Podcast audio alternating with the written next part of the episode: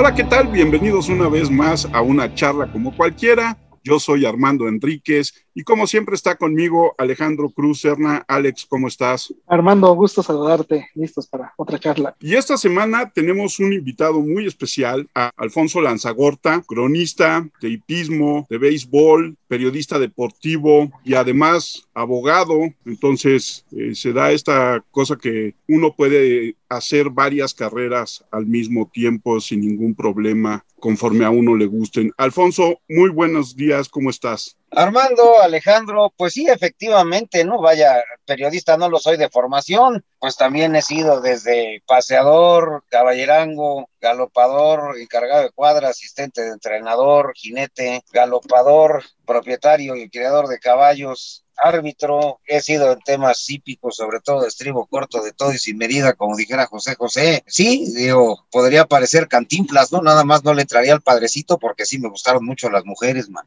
¿Cómo llegaste al hipismo? Pues mira, de entrada mi familia fue de hacendados antes de que vinieran las siete hermanas a hacer aquí un desorden para deponer al general Porfirio Díaz. Entonces, bueno, pues hay ahí 200 años bajándose con caballos, ¿no? Que era con lo que se trabajaban las haciendas. Posteriormente, con el advenimiento del desorden nacional llamado Revolución Mexicana, emigra la familia, particularmente la de mi padre, a Cuba y ahí pues empiezan a conocer pues ese hipismo de estribo corto, las carreras de caballos en un hipódromo pequeño, pero que revestía importancia, que era el de Oriental Park en Marianao, eh, donde pues, mi abuelo desempeñó también diversas capacidades. Regresan a México después del crack azucarero bancario de 1922. Y bueno, como es de todo sabido, se inaugura en 1943, un 6 de marzo, el Hipódromo de las Américas, y pues queriendo que no a mi abuelo siempre le gustó, cuando se pudo, mi padre y mis tíos se hicieron caballistas, etcétera, y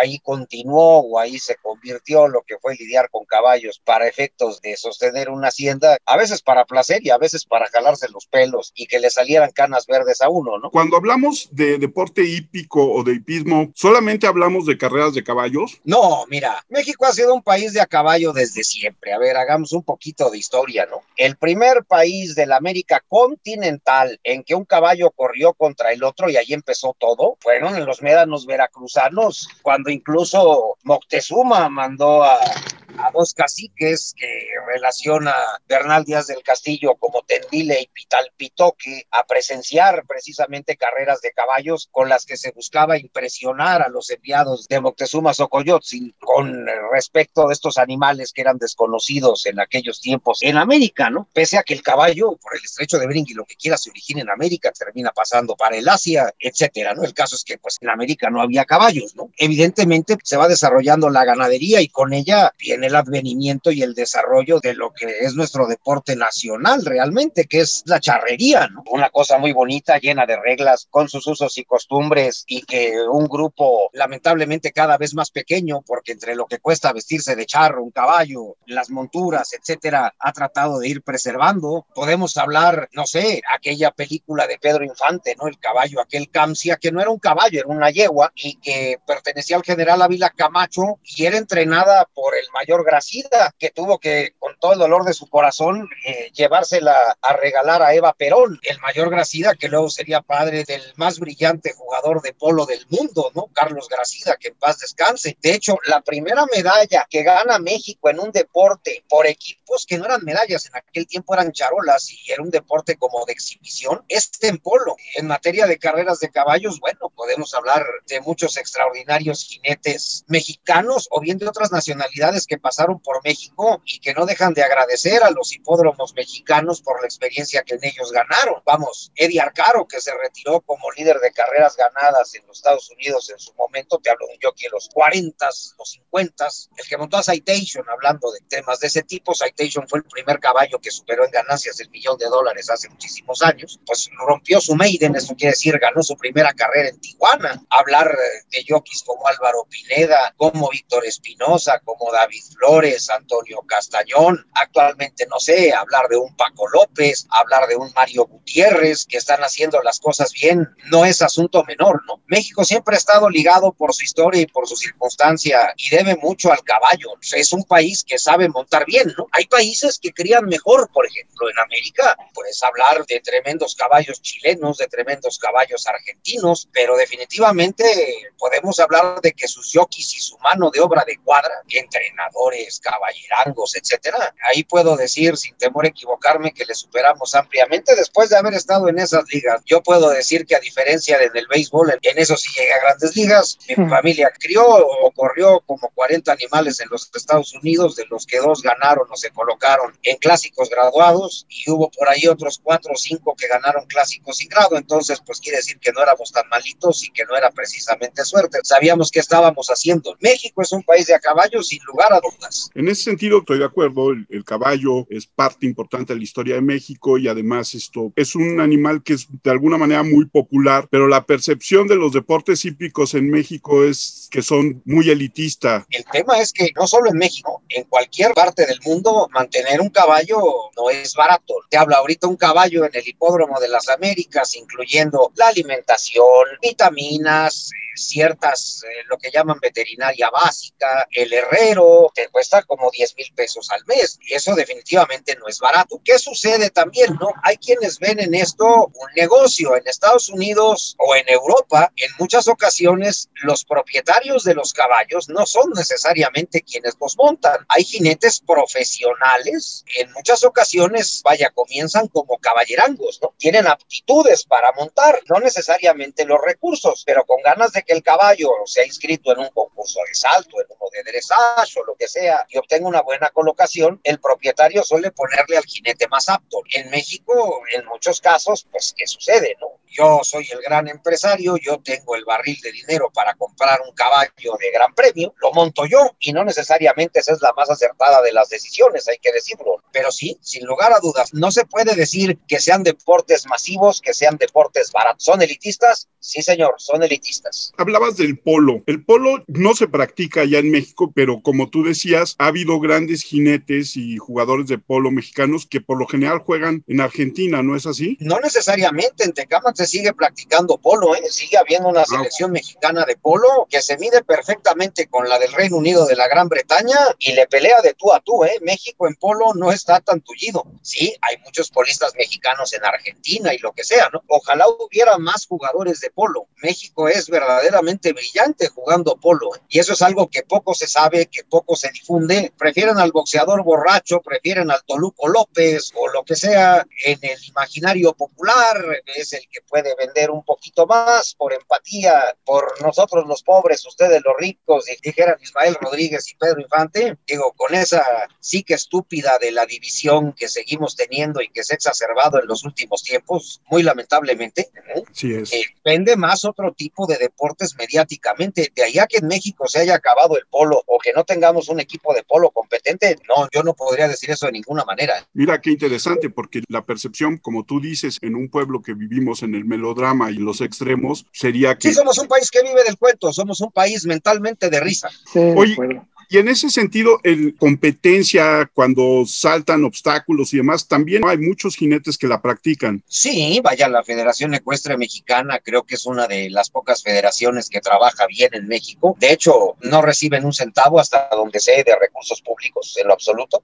La Federación Ecuestre Mexicana. Hay muchos jinetes federados, hay un movimiento más o menos fuerte, sobre todo en los últimos tiempos con la presidencia del señor Cosío. Sí se ha logrado que el chef de equipo, que el jefe de equipo sea alguien que sepa qué está haciendo y sobre todo, a ver, aquí va a decidir el chef de equipo. No me importa si te apellidas Chedraui, si te apellidas Rivera Torres. Aquí no es de apellidos ni de alcurnias es que haces arriba de bola de pelos. Entonces, en eso es que se ha ido avanzando bastante. Vaya, se han ganado a últimas fechas algunas copas de naciones sobre países europeos y con acceso a caballos eh, mucho más limitado que el que tienen estos personajes, ¿no? Entonces, es una federación que ha hecho, sobre todo últimamente, las cosas bien, ¿no? Eh, Sí, históricamente puedes hablar de las medallas de Mariles y el equipo mexicano, que sin quitarles lustre hay que decir otra cosa, ¿no? Londres 1948, pues en Europa no había caballos, ¿no? Se los habían comido algunos años antes ya sea la Wehrmacht o el Ejército Rojo, ¿no? Según quien fuera avanzando y retrocediendo, ¿no? Entonces, realmente los equipos estaban en una situación de precariedad brutal. No se invitó a los alemanes por obvias razones, pues que son una potencia, ¿no? Un alemán montado es de dar miedo en la disciplina que quieras, prácticamente de cuantas son olímpicas, ¿no? Pero,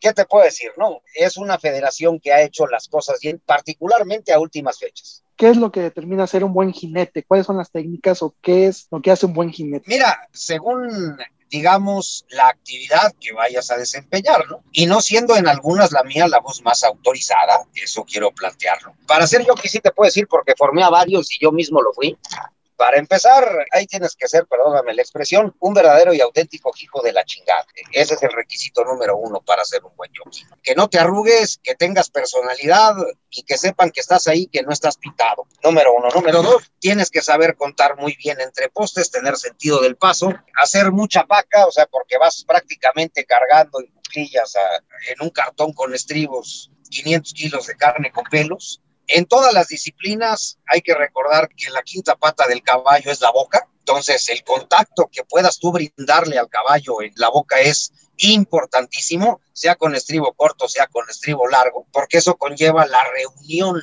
la reunión es la separación idónea en un aire, un aire es el paso, el trote, el galope, entre el tren anterior y el tren posterior del caballo, ¿no? Un caballo que está reunido va a hacer las cosas mejor, sea que esté trotando, sea que esté galopando, sea que vaya al paso. En otras disciplinas, o sea, en carreras de caballos, por ejemplo, lo que se llamaría el asiento entre las muchas ayudas con las que un jinete le da instrucciones a un caballo, el asiento no es tan importante. ¿Por qué? Pues vas parado en los estribos pero por ejemplo para el salto, para el dressage, es absolutamente importante, ¿no? Vaya, eh, le comunicas muchas veces más al caballo con el asiento, con el coxis, que con las riendas, ¿no? Con esas dos ayudas, sí hay otras, la voz, el fuete, por supuesto la pierna es de toral importancia. Si hablamos también de disciplinas con estribo largo, muchas veces un caballo, con que le tengas las manos abajo, con las piernas le dices derecha o izquierda o para dónde lo quieres. Sí, evidentemente buscas a alguien no tan pesado, porque eso le facilita las cosas al caballo. En carreras de caballos, ni modo, tienes una escala de pesos y tienes que dar ese peso. Si acaso te permitirán hasta dos kilos de más con respecto de lo que haya fijado la condición de la carrera para poderla montar, ¿no? Vaya,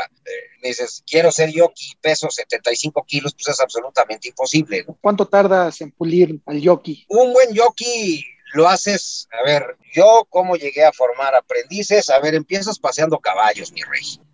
Y aquí no se enseña con método Montessori, aquí se enseña con método Gutiérrez Barrios. ¿Cómo aprendí yo a montar? Pues con Manuel Zavala y Alejandro Bravo, y era cadenazos y afuetazos. Baje el lomo, chamaco. Ay, en baje el lomo. La, la tercera raja, le te, traían una cadena aparte de la del pony y te la ponían en el lomo. No, había historietas, también los pones a hacer paca. No sé, ustedes pueden ver en YouTube, buscar a Frankie Lobato, Frankie Lobato con B chica, jockey que desarrolló un caballo o un domi de un caballo con el que se puede practicar muy bien. Esas metrosexualidades, pues no las tenemos en Latinoamérica. Entonces juntas tres o juntas cuatro o cinco pacas, les das forma de un caballo y haces exactamente lo mismo, ¿no? Entonces, ¿qué es lo que buscas? A ver, chamaquito, me haces paca, una hora te voy a ver yo y por lo menos me debes dos, ¿eh? Me debes dos adicionales allá arriba de eso, como si fueras montado y montando. Y a ver, ahora, cámbiate el fuete. Eh, aprender cómo cambiarse el fuete por arriba y por abajo, que eso también es muy importante, sin perder el contacto con la boca del caballo y además mandándolo. Obviamente los pones a ver,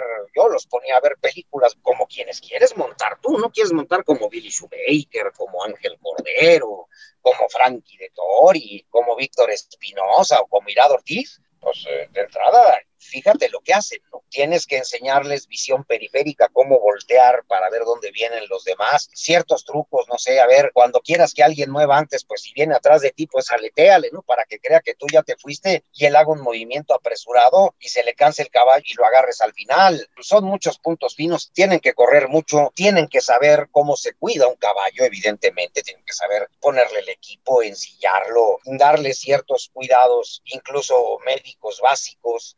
Aprendiz de jinete, yo creo que si lo tomas desde, oiga patrón, pues quiero montar caballos de carrera y quiero ser su aprendiz, órale pues, yo quiero ser mi aprendiz, Perfecto, mi rey. Vamos, de ahí a que lo pongo en una bola de pelos, yo me puedo tardar un par de años fácil. Alfonso, cuando hablas de estribo largo y estribo corto, ¿nos puedes explicar a qué te refieres? Mira, estribo largo serían la charrería, todas aquellas disciplinas que llevan efectivamente para los fines que persiguen los estribos de la montura largos, de modo y manera que el jinete pueda estirar las piernas y también donde precisamente por eso una ayuda como el asiento es importante, ¿no? Ese es el tema con el estribo largo. Con estribo corto yo me refiero a las carreras de caballos, ¿no? Ahí evidentemente a veces puedes montar a la chilena a pelo, pero normalmente pues tú montas parado, montas o galopas un caballo en una silla muy pequeña, donde la premisa es el peso, o sea, una silla muy ligera, y donde tú vas en la posición que utilizan y les puedes ver a los jockeys, que es con los estribos sumamente cortos. Es como si fueras un catcher arriba de un caballo. ¿Y cuál es tu mejor recuerdo montando un caballo? Mira, yo recuerdo muchas, ¿no? O sea, sí recuerdo que estaba yo loco y que muchas veces yo fui, pues lo que hubo o lo que podía ver entre una pistola y la cabeza de un caballo, o sea, fui muy buen amansador. Entonces, sí recuerdo haber amansado caballos que pues luego eventualmente escribieron historia. Eh, recuerdo, sí, por supuesto, haber ganado alguna que otra carrera, etcétera. Como me fui de peso rápido, no te creas que me duró mucho el gusto, pero tenía buenas manos, tenía buena silla. Mis recuerdos más prominentes quizás serían, eh, ya que me tuve que bajar del caballo y tuve que escogerlos y tuve que entrenarlos, ¿no? Digo, sí, me queda el orgullo, el honor y el privilegio de haber escogido, criado y entrenado para esa carrera al pura sangre criado por mexicanos que ha tenido una mejor actuación en un clásico de grado 1 en Estados Unidos, ¿no? Si tú recuerdas aquella película de Seabiscuit, Alma de Héroes, le pusieron aquí, ya ves que luego los traductores aquí le pueden poner The Beautiful Butterfly y la, la mariposa hermosa la traducen como el judicial del sexo. Eh, bueno, eh, aquí más o menos fue el caso. Es la historia de un caballo que se llamó precisamente Seabiscuit, que incluso llegó a correr y llegó a ganar clásicos en Tijuana en su debido momento. Te hablo de la década de los 30 y se habla de los dos intentos, uno fallido y el último exitoso, y las vicisitudes que pasó en una carrera que es el Handicap de Santanita. Por cierto, se corre este sábado, la edición de este año, del hipódromo de Santanita Park en la ciudad de Arcadia, en California, el área de Los Ángeles, acabando pronto ahí por Pasadena. Entonces me tocó criarlo y entrenarlo específicamente para esa carrera en 1996, donde, bueno, digamos que fui como Santana a pelear la batalla de la angostura, pues tuve que yo hacer el desgaste del desierto porque los premios estaban allá, pues tenía que ir a correr allá huevo. Tuvimos muchos traidores allá adentro, entre ellos el anterior entrenador con el que me tuve que fajar casi casi a golpes, trabajé el caballo incluso casi casi cometiendo delitos federales y sin haber sacado una licencia que me permitiera hacerlo, pero pues los conocimientos los tenía. Le dimos la vuelta a este cuate que esperaba que regresáramos de rodillas a pedirle que nos volviera a entrenar el caballo. Conseguí una licencia después de darle un trabajo, que eso evidentemente es lo que violentaba leyes federales. Le di el trabajo que quise y el caballo corrió bien. Lamentablemente le tuve que montar a un jinete aprendiz, un francés de nombre Brice Blanc, porque en la prueba anterior con miras al handicap de Santanita, Gary Jones, que era el entrenador que lo tenía, hijo de Farrell Jones. Farrell Jones era el galopador de las mañanas de Cirisque, del caballo de la película. Lo retiró del handicap, creo que era el San Pascual o el San Antonio, ahí les ponen nombres de santos. Entonces, lo retiró de ese y pues le tuve que montar a un aprendiz francés porque pues ya todos los jockeys consagrados en California tenían una monta eh, con cualquier otro caballo de los inscritos para la carrera. Y efectivamente, pues este muchacho comete un error grave que nos cuesta la carrera, termina llegando segundo debiendo haberla ganado. ¿no? ¿Y cuál es el peor momento que recuerdas en tu carrera como hipista? Pues bueno, mira, ¿qué te puedo decir, no? Que desgraciadamente, digo, yo me salí de eso 25 años más o menos, tuve que, pese a que, pues después de esto que te estoy platicando, pues sí llegué a tener algunas invitaciones para quedarme como asistente de entrenador en el circuito de California que tuve que desechar porque, pues eventualmente mi padre me estaba más como abogado. Al final ya corríamos los caballos para comer, ¿no? Porque, pues eh, dicen que la educación se mama, ¿no? Ubican a un señor que se apellida Lozoya ahorita en las noticias, ¿no? Lozoya. Austin, ¿no?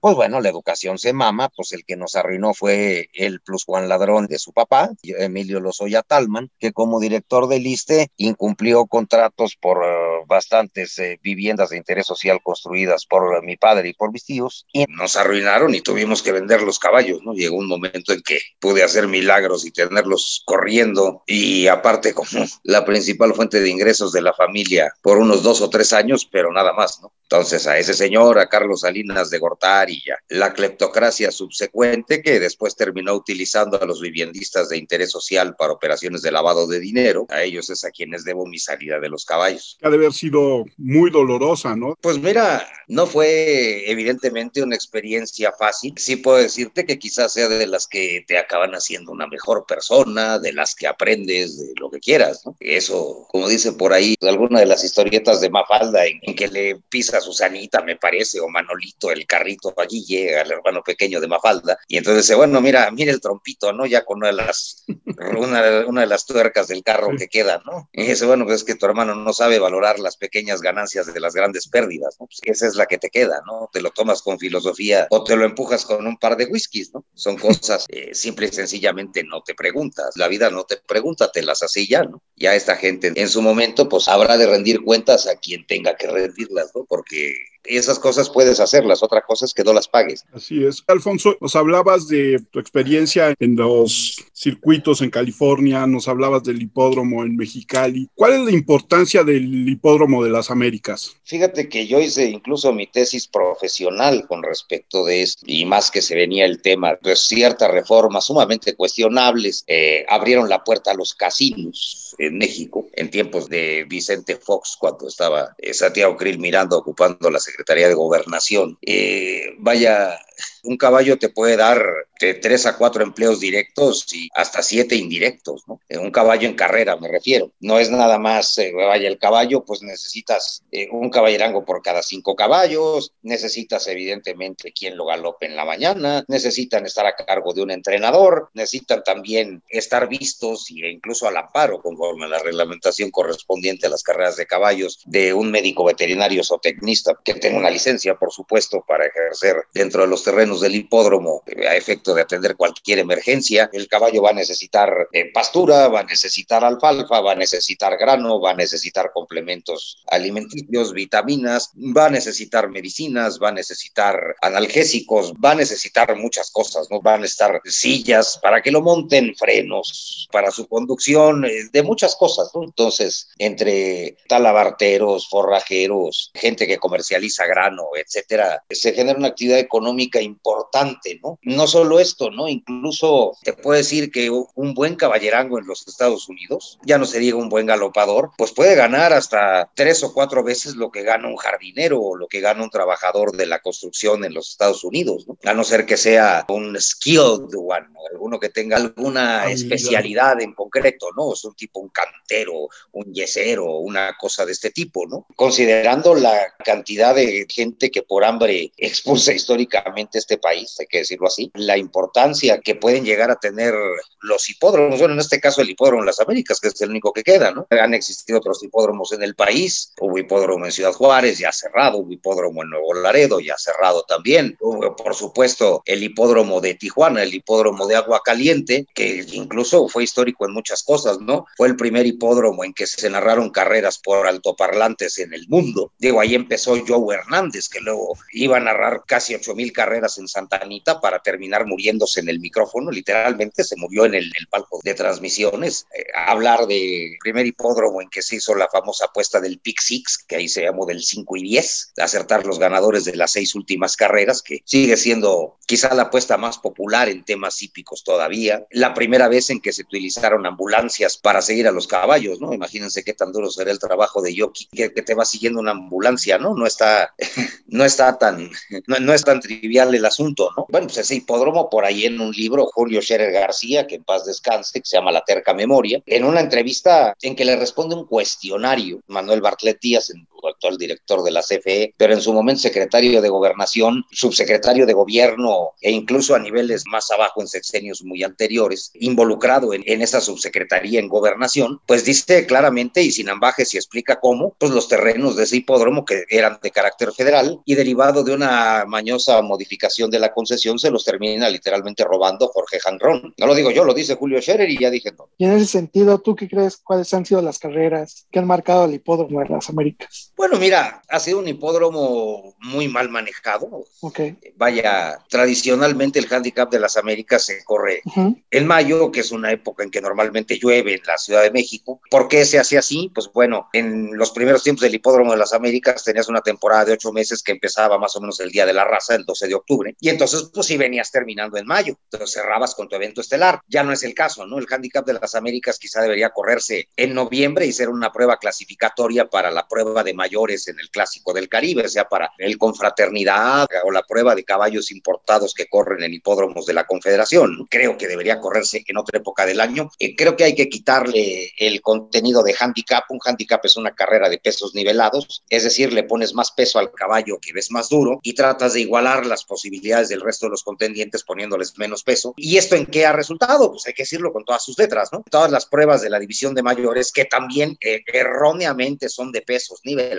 handicaps. Todo mundo no sale a ganar, ¿no? Sale a perder para con tal de que en el handicap de las Américas le pongan 47 kilos, aunque en el cuarto de jinetes no se los haga ni su mamá, ¿verdad? Entonces, eso es estafar al público, hay que decirlo con todas sus letras, ¿no? O sea, deberían de ser, vaya, en Venezuela, Gran Premio clásico, clásico Simón Bolívar, todos corren con 54 kilos y al carajo. O bien, modificar el tema de los pesos nivelados, ¿no? A ver, espérame, vamos a poner una polla, un premio para que el que corra decentemente las, las carreras previas al handicap de las Américas se lleve un bono de consistencia, eh, una lana, y evidentemente, no sé, que a lo mejor tenga la posibilidad de escoger su posición de partida en el handicap de las Américas. Hay muchas cosas que son perfectibles, ¿no? Ese es, digamos, el clásico de clásico. Otro gran error que comete la IPIC en México, considerando además que esta ciudad, pues es muy complicada para traer agua, para traer alimentos y también para correr caballos, porque estás a 2.500 metros sobre el nivel medio del mar. O sea, tú puedes traer aquí al ganador del derby de Kentucky mañana y pensar que va a poder con la misma milla y cuarto con los perros de aquí. No, a los tres, faltando tres octavos, faltando 600 metros, va a reventar como sapo y le vas a tener que poner su cartelito de par de nalgas a disposición de quien la solicite. Va a reventar como pinche sapo. Entonces, aquí para aclimatar un caballo, pues lo tienes que traer y te tarda seis meses, ¿eh?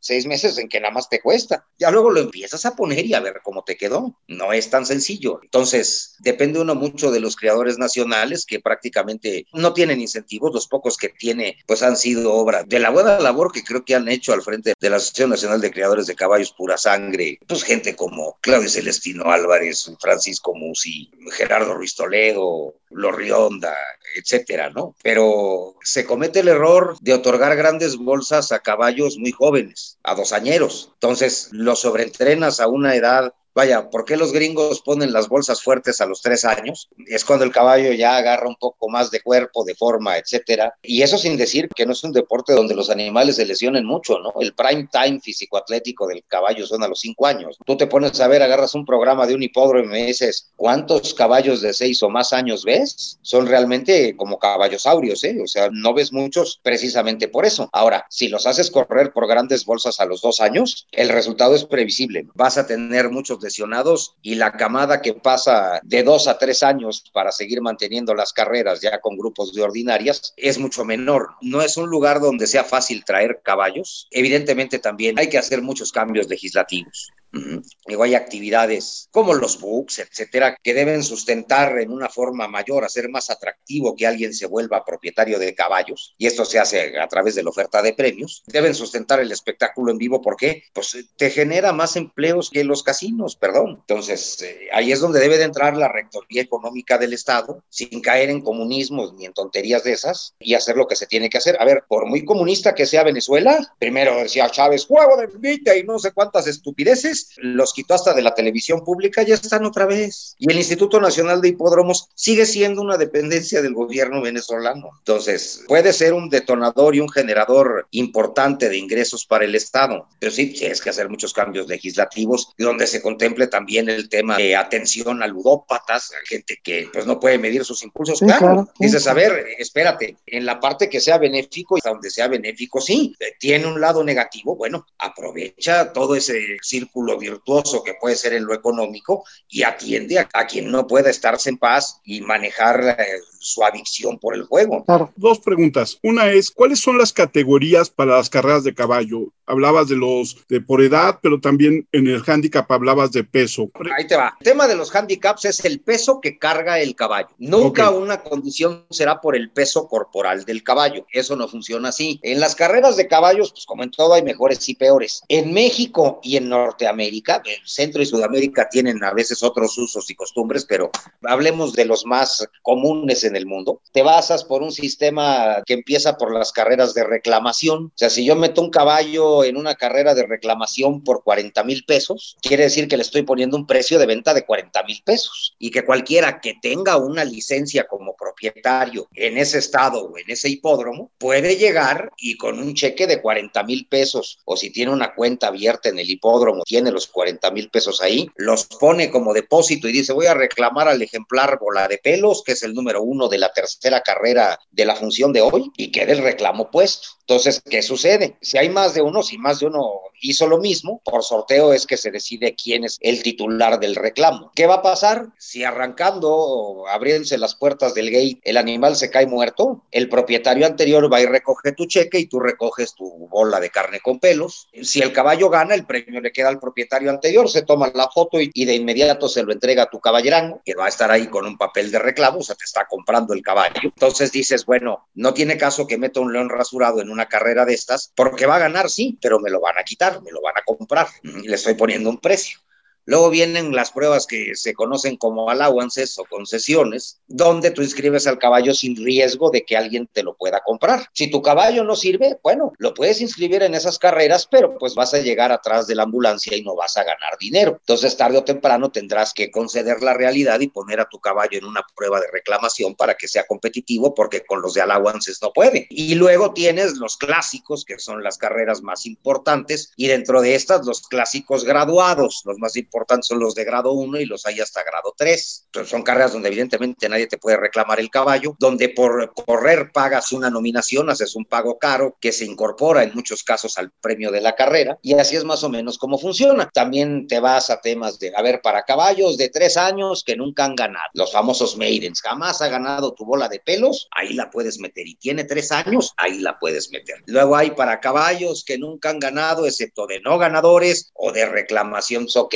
si tengo un caballo que ya ganó el Allowance Maiden, que es la anterior, la que acabáis de tres años que nunca han ganado, le tocaría en esa carrera, que nunca han ganado, excepto de no ganadores, que es la Maiden, o sea, ya ganó la Maiden, entonces sí cabe. O sea, ya ganando esa, puedes entrar a esa condición. Ese es el Allowance 1, después viene con la misma redacción el 2, el 3, y hay hipódromos que llegan hasta el 4. Hay también Allowances abiertos para caballos de tres años. Si ganó, si no ganó, adelante. En ocasiones también te dicen caballos que no hayan ganado tanto dinero desde esta fecha o, de, o desde esta fecha y en esta distancia. Hay muchas maneras de redactar condiciones para caballos. El libro de condiciones es apasionante y es de las primeras cosas que tienes que saber leer como entrenador, ¿no? Porque tu caballo puede caber en tres, cuatro, cinco carreras, pero la idea es que lo metas donde, pues, donde el asaltante seas tú, no, no donde vayas a que te asalten. ¿Cuántos criadores de caballos hay en México? Realmente hay pocos. ¿Qué te puedo decir? La última subasta que se hizo antes de la pandemia y demás Estamos hablando de que pasaron por martillo, algunos pasan por la subasta, otros pagan, pero figuran en el catálogo de la subasta para que la gente conozca todas las camadas. En México, en, el año 2019, estamos hablando de caballos purasangres que tuvieron dos años en 2020, estamos hablando de 144 caballos. Estamos hablando de unos 10 o 15 menos con relación a 2018 y bueno, de una cantidad muy inferior a los 900 o pasados los mil purasangres que se criaban en México cada año hace cosa de 25 años.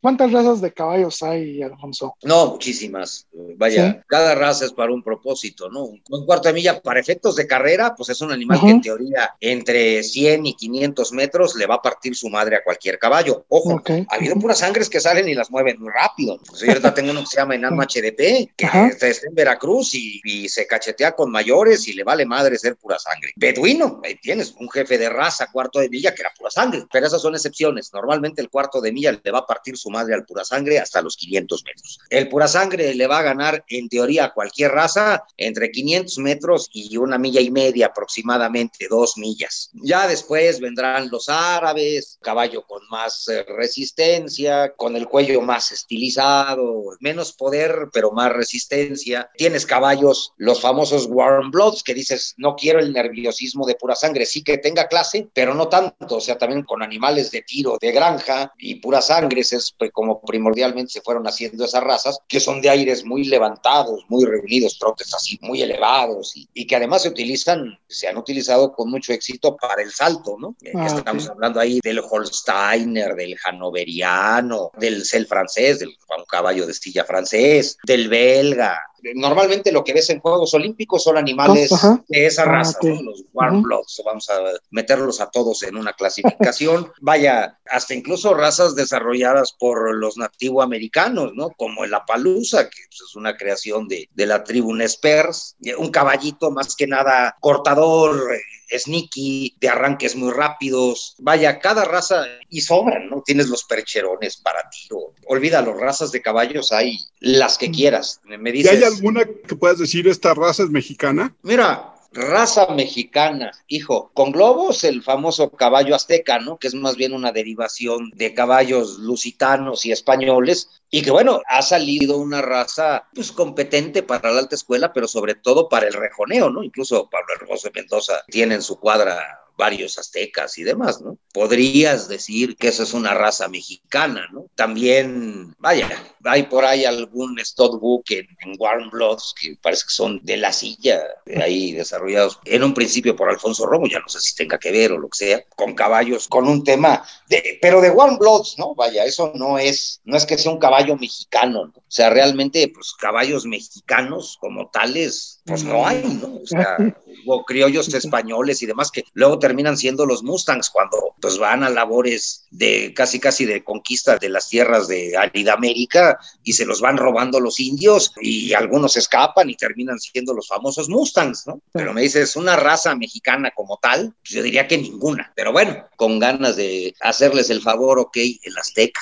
Oye, ahorita que hablabas de los caballos, de su crianza, el deporte hípico en México enfrenta, como el caso de la tauromaquia, protestas de estos señores protectores de derechos animales. No, fíjate que hasta ahora que yo sepa, ni la charrería ni las carreras de caballos en México han enfrentado este tipo de protestas. A nivel mundial incluso son pocas, no te voy a decir que no las haya, porque sí las hay, pero realmente en México no he visto yo que esto se dé así, ¿no? Explícanos qué es la triple corona. Bueno, mira, la triple corona es un término que acuña la prensa norteamericana y de hecho me parece que lo hacen tiempos de Sir Barton, uno de los triple coronados que ha dado la hípica. Decían, bueno, a ver qué caballo ha ganado estas tres carreras, que databan en muchos casos del siglo XIX. Entonces de ahí salió la famosa triple corona, ¿no? que en los Estados Unidos son el Derby de Kentucky, que se corre el primer sábado de mayo, el Derby de Kentucky se corre en Churchill Downs, en la ciudad de, Louisville, del Preakness Stakes, que se corre en Pimlico, en, en Maryland, y eh, el Belmont, que se corre en la ciudad de Nueva York, en el hipódromo de Belmont Park. En teoría, pues las distancias son una milla y cuarto, que es la distancia clásica en Norteamérica para el Derby de Kentucky,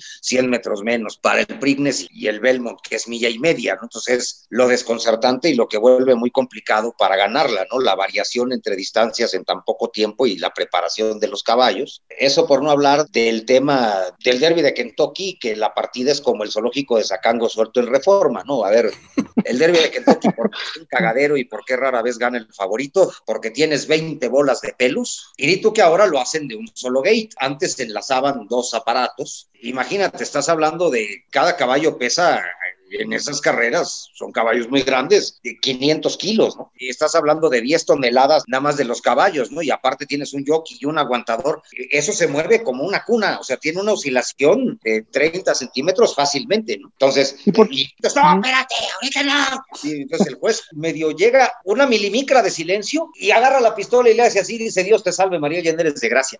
Y se hace un desmadre, golpes, y la, la- la partida del derby de Kentucky es horrible. Fabulosa. ¿no? O sea, Todo es- Parece manifestación de maestros en Tepito, man. Va a acabar a madrazos, a como sea, ¿no? O sea, del gate a la primera curva es donde muchos terminan perdiendo el derby de Kentucky. ¿Hay alguna diferencia entre un derby y un handicap? El derby es una carrera para caballos de tres años. Invariablemente, todo lo que se llame derby es una carrera para caballos de tres años de edad. Los handicaps normalmente son para caballos de tres años y mayores. Y es una carrera de pesos nivelados. O sea, es una carrera donde el secretario de carreras toma las inscripciones, ve las últimas actuaciones de cada caballo y en función de ellas, al que ha estado corriendo mejor, pues le va a poner el peso más alto de la carrera. Y a los que no hayan estado corriendo también, les va a poner un peso algo inferior a su criterio en la inteligencia o en la creencia de que a través de los pesos, o sea, es una idea irreal de pensar que a través de pesos todos los caballos llegarían a la meta al mismo tiempo. Esa es la idea de un handicap. Un derby normalmente ya tienen un peso asignado, o sea, en el van con 54 kilos o con 52, pero un derby, si la característica de un derby es que todo lo que se llame derby es para bolas de pelos de tres años. ¿Y el caso del jockey Víctor Espinosa te pareció sorprendente? Mexicano ganando la triple corona. Mira, ¿qué te pareció ese caso? Víctor estuvo cerca de ganarla varias veces, ¿no? Por ahí recuerdo el caballo este del Sheikh Al Maktoum de, de War Emblem. Lamentablemente se le tropezó de partida en el Belmont. Víctor Espinosa pudo haber ganado la triple corona desde mucho antes.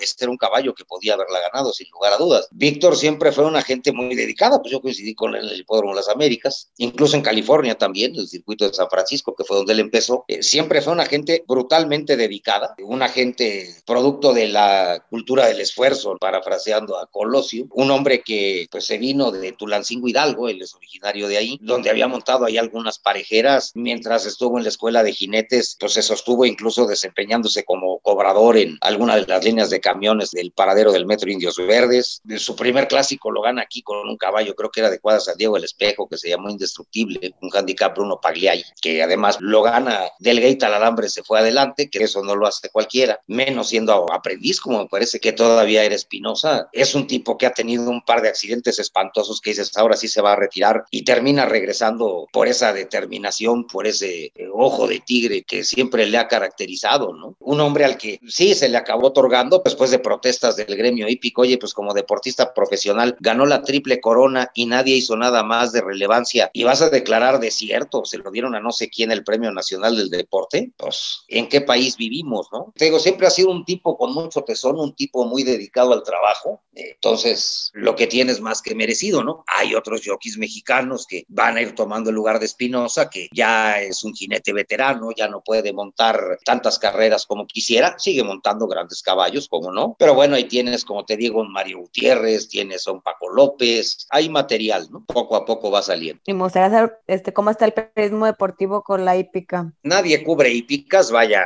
Han pasado muchas cosas. Es un negocio que va mal a nivel mundial, ¿no? O sea, estamos hablando de, si tú hace 20 años me hubieras dicho, van a cerrar Hollywood Park y va a ser el estadio del equipo de Los Ángeles en, la NFL, te, te hubiera dicho que si estabas borracha, drogada o perturbada de tus facultades mentales. No es el caso. Ahora es un estadio de la NFL, ¿no? Arlington Park, un hipódromo tradicional en el área de Chicago. Van a correr esta temporada y después ya dijeron, pues sabes qué, feliz Navidad, ¿no? Adiós. Ya son extensiones de tierra muy grandes que empiezan a dejar más dinero dedicadas a otros usos. Sí, también han tratado de hacer que el espectáculo mejore mordiéndole algo a la captación de apuestas en temas de deportes, ¿no? En un principio sí hubo un resurgimiento de las carreras de caballos a mediados de los 80 cuando obligaron a los casineros a destinar un porcentaje de las ganancias de las máquinas tragamonedas, ¿no? Ahora, pues ya las máquinas tragamonedas, igual que las carreras de caballos, son para viejitos. Entonces, ¿qué hace el jovencito? Dice, híjole, leer un programa de carreras de caballos donde hay 15 bolas de pelos o 10 bolas de pelos, estudialas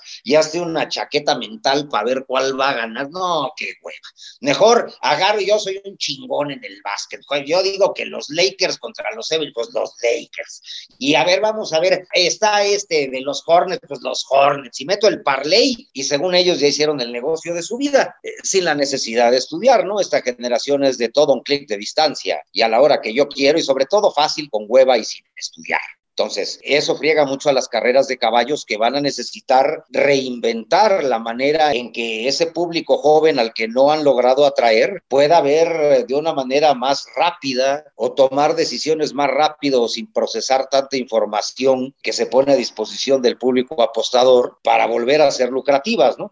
ahora también están tratando de mejorar los premios y en consecuencia el espectáculo con este tipo de situaciones, ¿no? Ok, si ves mejores caballos, pero no deja de ser un tema en que se híjole, de que acaba de correr una carrera a que corre la otra es media hora. Está media hora para estudiar, no, qué hueva. Dios, si acaso para que voy al hipódromo a emborracharme, ay, y porque mi vieja quiere ver bolas de pelos ahí en vivo, ¿no? Quiere ver el caballo. O mis hijos chicos, pero realmente no te creas que derivado de esto va disminuyendo la apuesta y los pagos pues tampoco son tan buenos, ¿no? Es un placer y agradecemos mucho que hayas aceptado la invitación, Alfonso. Ojalá y podamos platicar en otra ocasión contigo. ¿Dónde te encuentra la gente en tus redes sociales, Alfonso? En arroba Alfonso Lanzagorta en Twitter, arroba Alfonso Lanzagorta en Instagram, Alfonso Lanzagorta en Facebook. Alex, tus redes sociales. Sí, mi Twitter es arroba 512-Alex. Violeta. Mi Twitter es Boleigo y mi Instagram es Boleigo en Madrid. Gracias. Yo soy Armando Enríquez, a mí me encuentran en Twitter como arroba cernícalo y las redes del programa ya saben, Twitter arroba charla cualquier uno y nuestro correo es charlapodcast1 arroba gmail.com. Muchas gracias a todos. Alfonso, muchísimas gracias. Que tengan muy buena tarde y esperamos platicar contigo en otra ocasión. Cuando gusten, ya saben. Muchas gracias. Buenas noches. Buenas, Buenas noches.